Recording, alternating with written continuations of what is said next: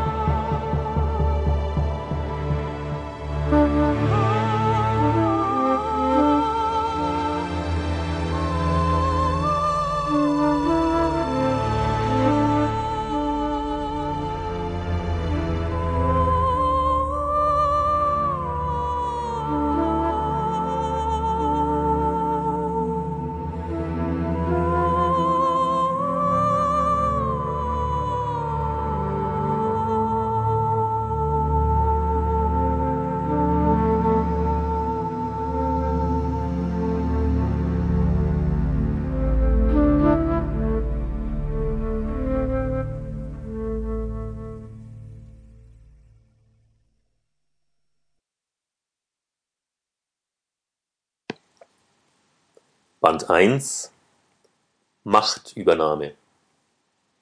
Von Hans-Peter Neuber und Aboy Eichler. Warnungen aus der Zukunft. Wer heute mit offenen Augen und wachsamen Gedanken den Zustand unseres blauen Planeten betrachtet, wird möglicherweise ein Gefühl der Hoffnungslosigkeit und der Resignation verspüren, denn allzu auswegslos scheint das Schicksal unserer Welt auf eine Katastrophe zuzusteuern. Viele Menschen suchen nun verzweifelt nach einer Lösung dieses Dilemmas im Äußeren, was sich teilweise im Glauben an die baldige Ankunft weit überlegener Außerirdischer äußert, die unsere Welt retten sollen, teilweise im stark vermehrten Anwachsen pseudospiritueller Gruppen, welche den gutgläubigen Idealisten mit allerlei Heilsversprechungen zu locken versuchen. Am wenigsten wird erstaunlicherweise dort nach den Möglichkeiten zu einer vollständigen Verwandlung der Erde und ihrer Bewohner gesucht, wo die Wurzeln dazu liegen, in den Tiefen des menschlichen Bewusstseins. Ja, man muss sogar davon ausgehen, dass der Mensch ganz gezielt durch allerlei Alltagsidiotien davon abgehalten wird, eine wahrhaftige Suche nach innen überhaupt erst anzutreten. Der erste Roman der Graal-Quadrologie zeigt anhand eines einzelnen Schicksals den schrecklichen Plan der Macht der Finsternis auf, der einzig und allein das Ziel hat, die Menschheit vollständig zu versklaven.